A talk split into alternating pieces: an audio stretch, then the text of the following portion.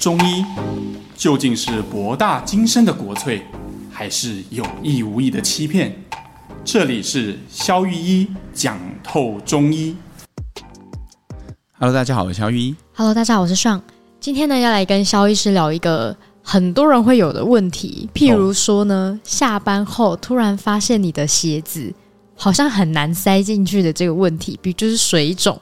又或者是说，你一大早起来那个脸啊，突然就是肿的跟一个包子一样的那种脸的水肿。那当然这两个水肿有点不太一样，嗯、所以我们就来深深的深究一下，到底水肿这件事情呢是怎么一回事，而且它会非常非常影响就是外观的这个问题，嗯、或是有时候会甚至会到不舒服这样子。嗯、首先哈，我们要先定义一下我们今天谈的水肿是什么啦。嗯，因为呃，经常在诊间哈都有年轻的女生跟我讲说啊，她水肿。但我们要先区分这是胖还是水肿，就说你吃的比较多，然后脸变圆，那不叫水肿哈，那个叫做胖，脂肪。哎，以前裤子穿得下，现在突然间拉不上，那个也是胖，那个不是水肿哈。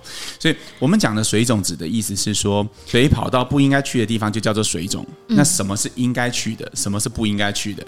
对啊，水还会有分，它要去哪边吗？它不就是在血管里吗？还是它会在其他地方？呃，我不晓得你国中的时候是不是这样啊？我们那时候，好，我听听看有没有一样。我想应该是不太一样，年代有点落差。以前我们老师哈都把去泡沫红茶店跟网咖的学生叫坏学生。哦，我们也是，对，哦、对对对对对，有教工去抓。对对对，所以坏学生定义就是学生去到学生不应该去的地方。对，好，那水肿的定义就是水跑到水不应该去的地方。哈，哦，所以最重要的是哪边是水肿的泡沫红茶店跟网咖了哈。那。哦那个地方就是组织间，哦，组织间，什么叫意思啊？这个词蛮呃蛮医学的，对对对。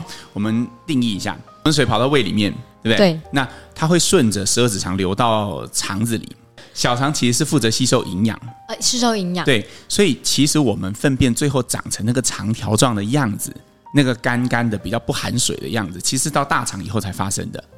哦，它是在大肠的时候才就是脱水，没有错，没错。你看，你要我们到胃，然后到十二指肠，然后到小肠，到大肠。嗯，其实到小肠之前，我们的食糜呀，这些还没消化一半的食物，其实都还是从呈现一种高流动的状态。哦，就是还湿湿烂烂，也就是都是含水的。哦，啊，那到了大肠之后，水分才会再一次的被吸收，然后最后大便才会变成这样子干干的样子。哦，所以呃，等于说水呢，在身体是在主要是在大肠被分散掉。哎，对对，被吸收。好，哦 okay、那这些水被吸收了以后，它去了哪里呢？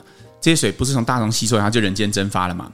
我们现在讲水的一生嘛，对，它的一生，那水就会从大肠的维系的血管开始送回静脉循环系统。哦，到血管去了。对，就回到静脉，然后回到肝脏，然后肝脏又回到心脏，它再重新被打出来。哦，所以。最后，血其实就是跑到血液循环系统里面去了。所以你看，如果我们拉肚子，我们身体里面少了很多水，拉肚子就是大肠不吸水了嘛。对对对。大肠发炎了，它罢工了，所以它不吸水了。于是我们落就变落塞嘛，就变呃都是湿湿软软的，水就没有被重吸收。这个时候会给什么建议？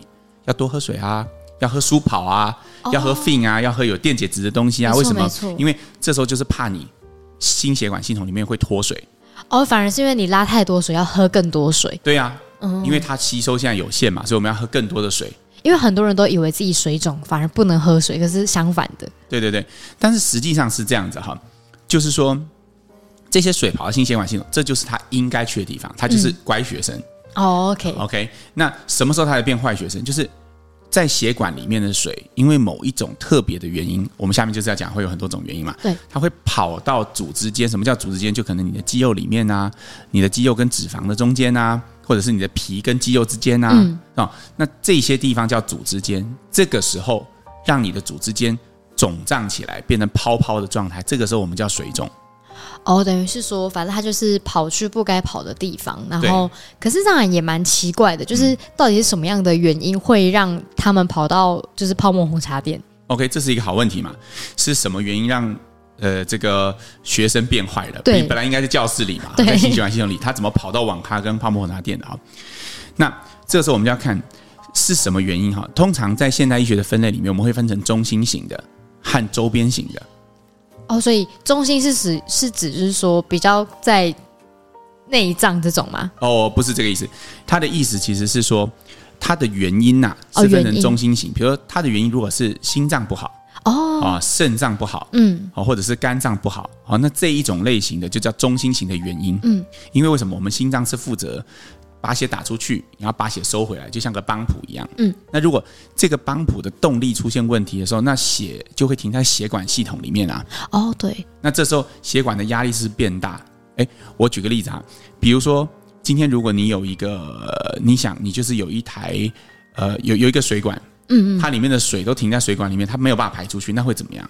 它就会把水管越积越多嘛。那如果血管壁承受不住，它是不是就会渗出来？哦，或是爆掉？对，那这个时候就会产生水肿。嗯，所以。是因为心脏、肾脏或肝脏的原因造成血管压力增大，然后造成血从血管里面渗出，嗯，水肿的，这个我们就叫中心型的原因，嗯，好，那周边型指的就是说，比如说是血管本身的问题，哦，是血管自己坏掉，比如说我们刚刚举的那个比方，你是水管，哦，本身有问题，比如说水管突然有一段，哎，那个地方可能材质不好，太薄了。哦，所以水都会固定从这个地方渗出去。会不会有些人鼻子特别薄，就是那个鼻血管，然后就一直渗水？我们这边就可以插播讲一下一个病嘛，就像过敏性鼻炎。嗯，很多人哈，从早上到办公室一直到下午，都会一直不断的流鼻涕，英文叫 running nose 嘛，就是不停的有东西从里面跑出来哈。那为什么会？那你不会有一个疑问吗？那些水从哪里来？你说没有啊，鼻子里面啊？对，你鼻子很大颗吗？你如果把你的头颅啊拿去。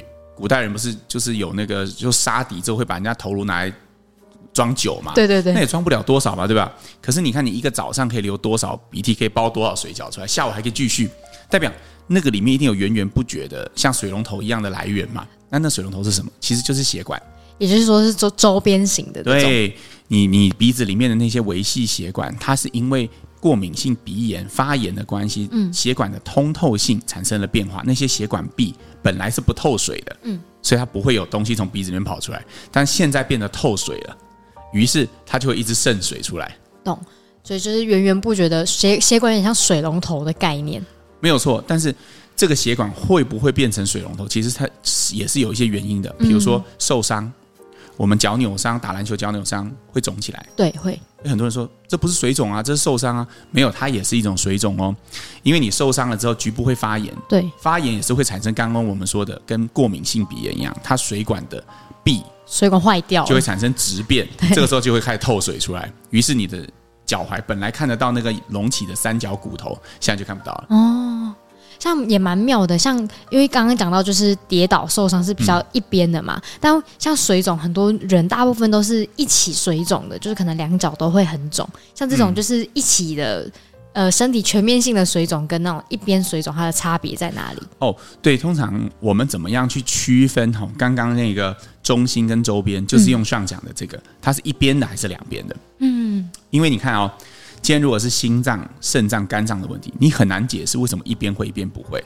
对，因为你是系统性原因造成的嘛。心脏是推动整个身体血液循环的动力，今天这个动力坏掉了，嗯、应该会平均的渗出来啊。手会肿，脚也会肿，而且脚会特别肿，因为它是在重力比较就是离心脏比较远的地方，动力会更差一点。好，而且通常两脚都会。但是如果你是脚扭伤，很少。右脚扭伤，左脚跟着一起肿起来，那也蛮妙的。对，为什么？因为就是右脚的地方发炎了嘛。嗯，只有右脚受到呃应力啊，或者打球的时候不小心给就是就是去绊到啊，对，拐丢啊，所以它那个地方它就是会产生局部的发炎。哦、另外一脚没有发炎，当然就不会肿起来。所以我们怎么鉴别中心和周边？其实就可以用单侧和双侧来做区别。哦，那所所以通常单侧跟双侧，它是从从除了区分就是中心跟周边之外，它会不会有一个时间上的一些分分类？像因为比如说打球干嘛那种，可能就是突然间它就是肿了嘛。可是像内脏的问题，是不是它会比较拉的比较长期？没错没错，这也是一种分法哈。就是通常我们患者在诊间，我们也会问他说：“诶，你这个肿多久了？”然后他就跟你说哦，就昨天刚肿起来。那我们大概讲说，大概是周边的吧，因为你的心脏跟肾脏不会突然在一夜之间坏掉，就坏掉。嗯，对，这很难的哈。当然也是有啦，但是比较困难哈。像坏学生是潜移默化，没有？哎，对对对，有些有些是潜移默化，有些是突然间变坏哈。今 天很坏啊，不，就是说有些人他就是不是有些人，我跟你讲，就是。有些情况它就是突然间的，嗯，比如突然间脚扭到，隔天肿起来，但这种急性通常都是周边的问题，嗯啊，一个杯杯。哦，他已经肿了五年到十年，是越来越肿的。你问他，哎，这个脚肿多久了？啊，你的脚很肿哎。他说，哦，我已经这样很久了，哦，可能已经有十几年了。哦，那高血压也十几年，啊，那就可以想，哦，他的水肿可能就是心脏来的。对，合理合理中心造成的。没有错，没有错，没有错。那也蛮妙的，像因为以前就是，比如说我急性小时候有那种急性扭伤过，可是很神奇，是我妈之前带我去那种中医的诊所，然后她会给我敷那种中医的那种药膏。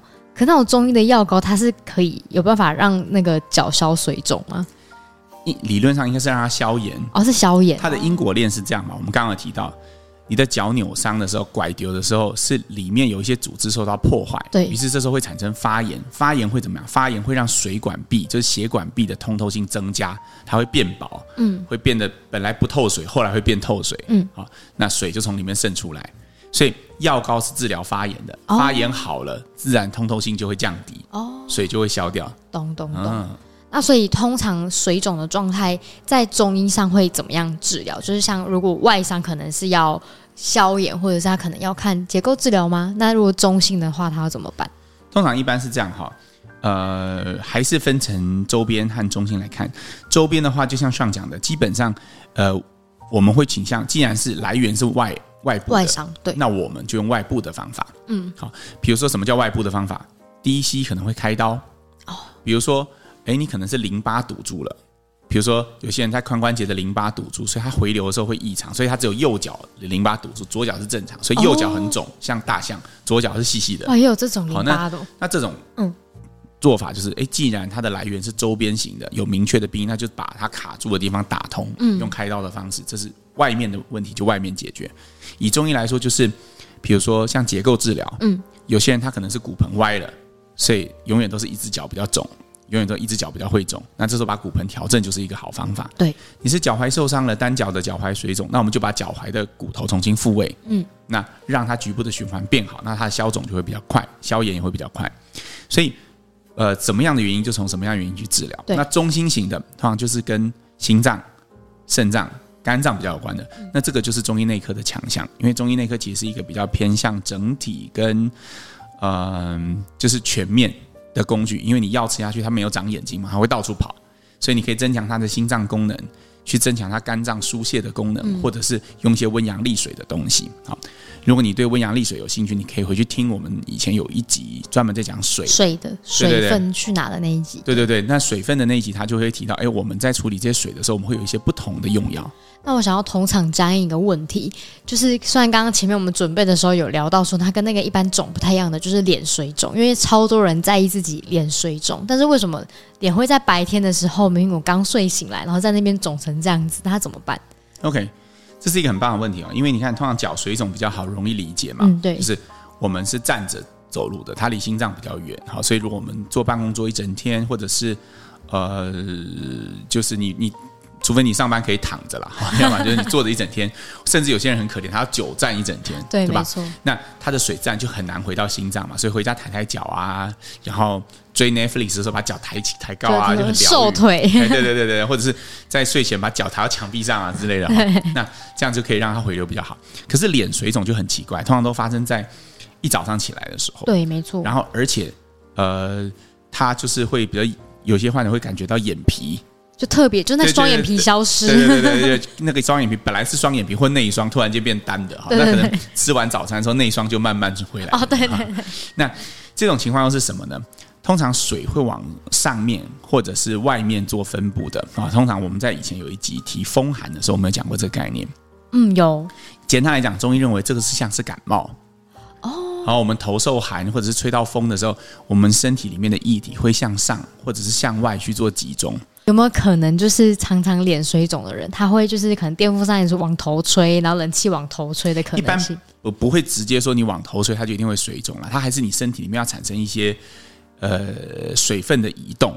那通常在中医的范畴里面，我们已经把这个东西叫感冒或者叫风寒哦，就是身体为了要抵御这个寒气，所以会把我们的身体的体液。和就我们刚刚讲的那些水，往上或往外做集中，而这个时候还要有一个同时才会肿，就是你往上往外集中没有问题啊，但是如果你可以出汗，就像你发烧呃，这什么时候会退烧？就是出汗完就会退烧。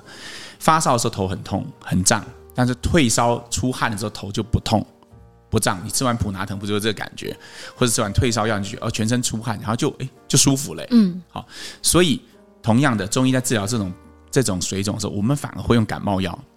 哦，就让你流，让你劳工啊，因为你的体液既然往上往外集中了嘛，根据就是顺势哈，因势利导，我们就是会加一些发汗的药，嗯，诶，让它有个开口，让它出去就好了。那民众有办法就是自己可能喝一些什么比较热的茶，然后流流汗就就会改善吗？还是他就是还是要？我觉得简单的是可以哦，比如说呃，有些人他嗯，有些人在感冒之前会有预兆，比如感冒之前的一两天，早上起来觉得头痛痛的，对，呃呃，肩膀紧紧的。好，然后脸肿肿的，然后眼睛分泌物变得特别多。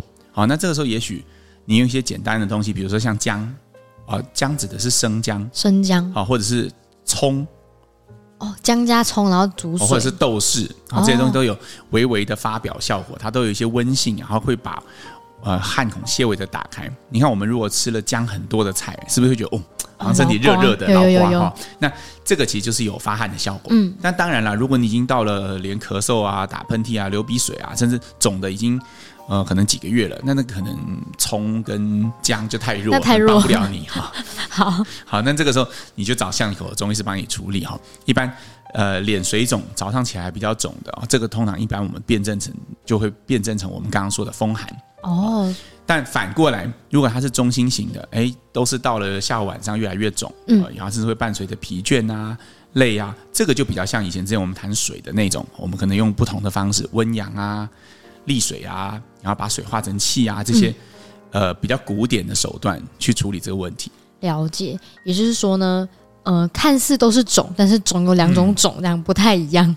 对，其实大方向上哈，中医在看病的时候，大方向上总是两个，嗯。呃，我常常跟我工作坊的学生讲，哎，其实中医说难也不是很难，因为大方向没有几个。我们治疗疾病的手段，要么就是往上往外，要么就是往下往内。比如说，我们刚刚讲的这种治疗早上水肿的方法，就叫往上往外。嗯、对，哎，身体的趋势，水是往上往外跑的。通常如果是西医，他们就想说，你怎么可以往上往外跑？我们要把你压下来，压回去。对哈。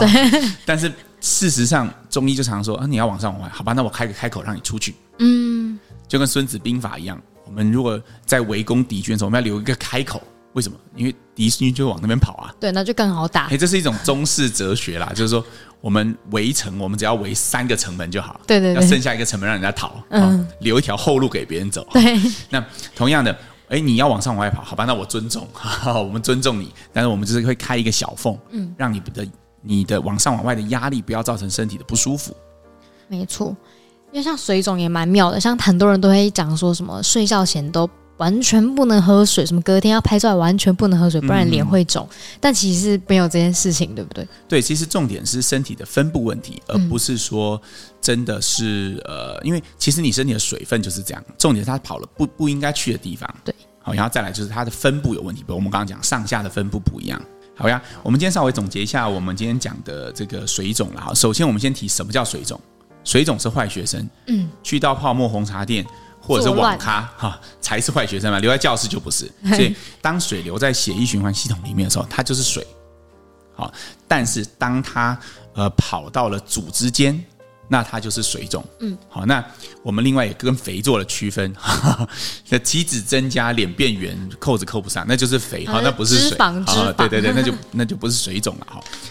那再来，我们就讲到了水肿，其实，在现代医学分类里面有分中心型的，有分周边型的，对，中心型是因为心脏、肝脏、肾脏的原因造成，周边型可能是因为发炎啊、血管啊、淋巴的阻塞所造成的，好，那手段。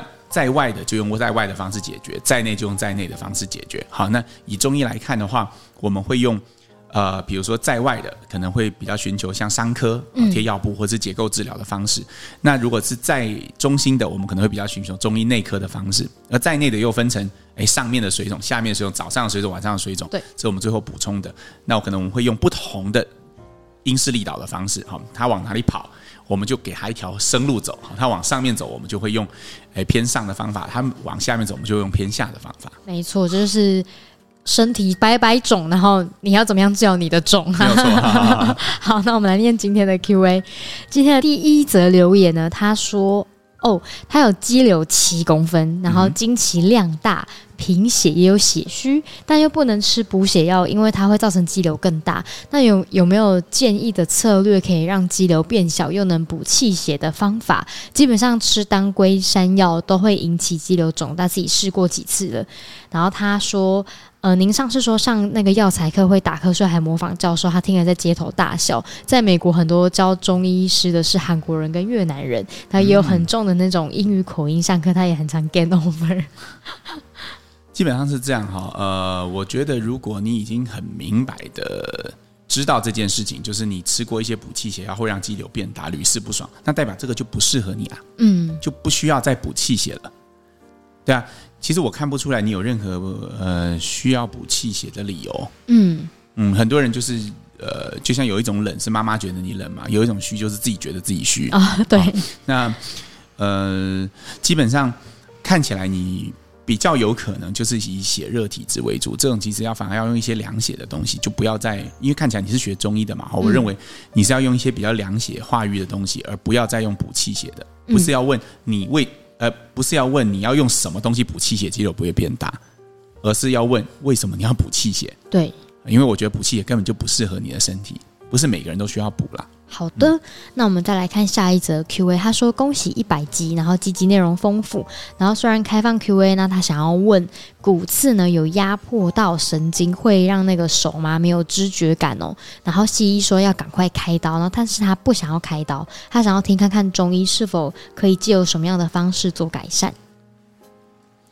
我觉得你可以先尝试一些比较保守的方式，比如说做复健啊，呃，结构治疗啊，嗯。”徒手治疗啊，甚至是一些整脊的手段，当然你要找到专业人士了哈，不要自己就是乱做。但是如果说这些都试过，嗯，真的都没有帮助，我觉得开刀也是最后的一个方法。嗯，因为其实保守治疗有它的局限性存在。好，那如果你真的这些东西都有尝试过，那它都无效，那我觉得最后再选择一个比较激进治疗，是一个合理的决策过程。嗯嗯，好的，那再来念下一则 Q&A，他说太棒的节目然后，他已经完全全部诶听。哦，等一下，他已经听完全部集数两次，因为这太我太惊讶，哦哦、不知道怎么念。然后他说，他也四处分享给周遭朋友，增加中医知识。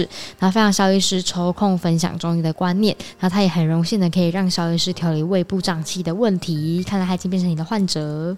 OK，那他有好吗？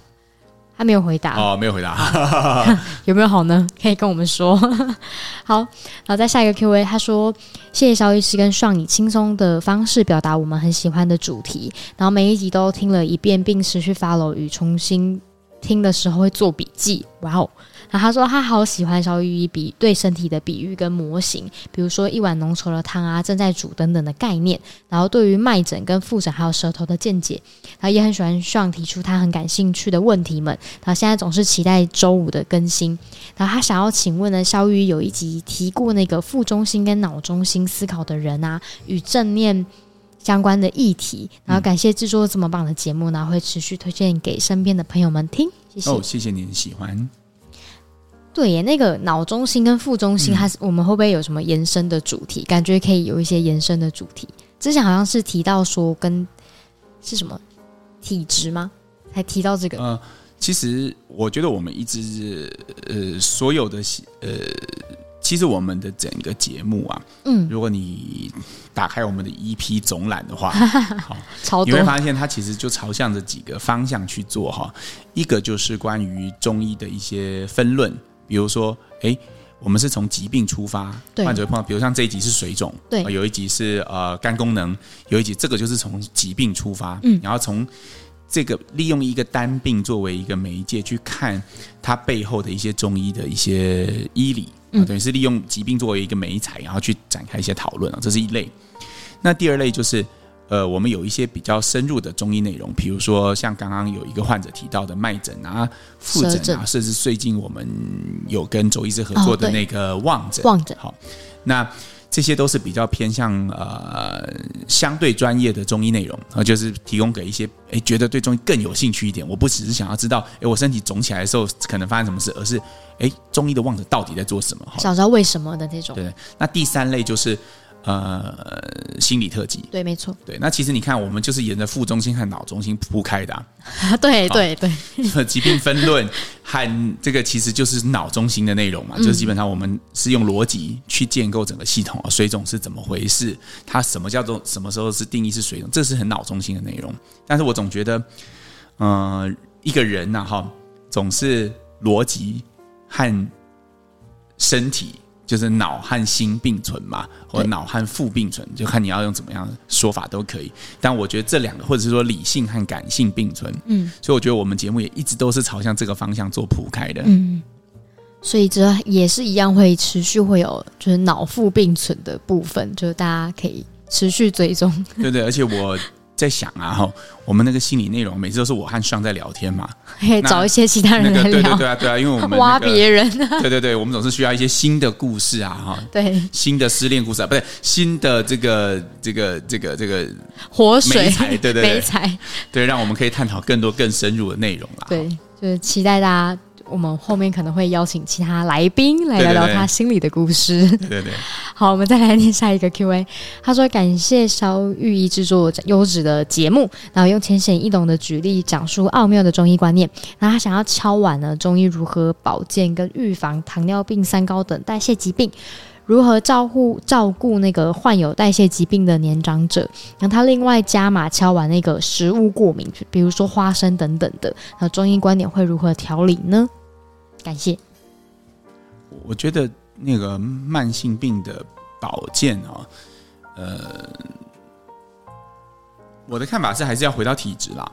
嗯，意思是说，不是每个人都需要这个东西。嗯。你会发现哈，你周边总是有一群朋友，他们长得瘦瘦小小，每天都在头晕、胸闷、不舒服，但去做健检都完全正常哈。对，那这些人其实就不需要什么三高保健，因为辈子一他这辈子跟三高基本上没关系了，他他要三高可能要等下辈子了。嗯嗯，好，所以基本上呃，他们不需要什么保健。嗯，好，那你。啊，那通常湿热体质的人会比较朝向三高去演化哦，所以如果你需要保健，其实是要处理你的湿热体质。嗯，啊，他我觉得中医对这个的保健比较是朝向体质的方向去处理，而不是说哦，你血糖所以吃一点什么麦片啊，或者是什么呃，你血压所以要就我觉得这个比较偏向单点的问题，单点处理的这种，我觉得比较跟中医的概念离得比较远一点。我个人的观念是这样。他问的另外一个问题是什么？他想要问那个食物过敏哦，食物过敏，食物过敏就不要吃那样东西，那没有什么好调理的，就是因为他你就过敏了，对，就不要吃它。欸，一个观念，你如果对虾子过敏，就不是虾不好，也不是你不好，就是你们不适合哦，对，那不适合就不要在一起，这样就好了。好，好，对对，不要去探讨说，那我要怎么样克服才可以。我们以前不是提过炸弹和容器，就不要那么辛苦，就离开，就就是离开 就好了。对对对对。好，下一个最后一个 Q&A，他说呢，请问肖医师呢，就是看中医调理身体啊，如果肠胃吸收，然后睡眠，然后小儿皮小儿的那个皮肤、鼻子过敏等症状。大概要疗程要多久才会知道有没有用？然后如果还有用啊，中医是可以吃很久的吗？可以吃多久呢？然后谢谢你的无私分享，然后对只看中医的我帮助很多。只是适合的中医难寻或是距离遥远啊。嗯，我觉得经验上，然后当然我不知道你小朋友状况，但是经验上，我认为小孩子的反应其实比成人来的快很多。因为他们容器比较小嘛，我们之前有提过这个概念嘛。小，我认为不会看中医小儿的医生，就是基本上你的医术应该就还没有成熟了哈。原因是因为小儿的体质其实是相对来说比较没有那么多，没有受过太多岁月的蹂躏跟太多对，然后也没有吃过太多的药，对，他身体体质其实是不太复杂的。嗯，所以其实如果找对路线，其实小儿的反应都非常好。嗯，我举个例子哈，我。嗯，有个认识的朋友，他之前的小朋友，他一直都是因为各种过敏、异位性皮肤炎啊，各种就是去去看过很多医生，什么过敏专科啊，什么专科，他好像才吃了五铁还是六铁之后，就再也没有发作过了。小朋友就是非常明显，可是成人就不是。嗯哼，成人就是有些患者，像我最近毕业的一个患者，我都很为他高兴。我我那天一回去看他的病病历，他竟然吃了一年半的药。哇塞！这个真的是我治疗最久的记录，我都跟患者讲，哇，这真的是好长的一段过程，谢谢你，嗯，会愿意走到今天。嗯，就是因为呃，有时候中间过程总是会起伏嘛。对，就一个皮肤病的治疗，它可能从刚开始一百分，呃，治疗第一二次就可能降到四三十四十分，可是过一阵就复发成五十六十分，然后再回到二十三十分，然后再回到十五到二十分，然后又停了一阵子，对，然后又上去又下来，又上去又下来，然后直到现在完全稳定下来，可以毕业。嗯，一个成人的治疗。呃，皮肤病它可能是经年累月，然后经过类固醇治疗，还要算上类固醇戒断的时间。哦，对耶，对，就是你慢慢脱离类固醇药膏和类固醇口服，甚至是生物制剂的时间。嗯，所以我，我我觉得其实小儿是相对快的。所以，如果你的小朋友对现在的反应不好，我觉得其实是可以换个医生看看的。嗯，那他好像还有一个问题是什么？呃，疗程要就是哦，呃，如果有效的话，是可以吃很久的嘛？哦，中中千万不要有这种想法。嗯，就是有效就停了，就是基本上这种过敏的治疗，就是治疗这个这件事嘛，没有需要一直不断的吃，嗯，也没有不断的吃才不会复发这种事情。懂？如果是这样，你就吃西药就好了。哦，就跟吃西药一样。对啊，那有什么好？那有什么好调的呢？是吧？对。有些患者问我说：“哎，那我现在这皮肤病好多了，我是不是要一直吃药？”我我总是会说：“嗯，我我不这么看的哈，我都觉得一个健康的身体应该是要能够自己自给自足的。”对，你说一个国家的经济老是需要外来救援，那讲显然这个经济体没有很有活力嘛。对，就像之前阿明是也也很爱讲一句话说，就是好的医疗应该是让你远离医疗这样。对，就是呃，我们都很相信啦，医疗的本质是让人获得自由。对对，所以呃，基本上嗯，不吃药，不做任何的处置，才是你追求中医这个比较复杂治疗的终极目标。对。如果你花了更多的钱，你看嘛，现在现在其实西医有健保，你的小朋友如果有异位性皮肤炎，你每天擦药吃药，其实花不了多少钱呐、啊。嗯。你为什么选择中医治疗？费时，然后耗工，然后小还要克服小孩子服药的顺从性问题，因为很苦啊。对。为什么要这样做？就是因为期待你经过这样的治疗之后，之后可以不用用药。嗯。中医也是因为这样，所以才有价值的。没错。好，那就是以上分享给各位听众。那我们今天的节目就到这边，好，我们下次见了，拜拜拜。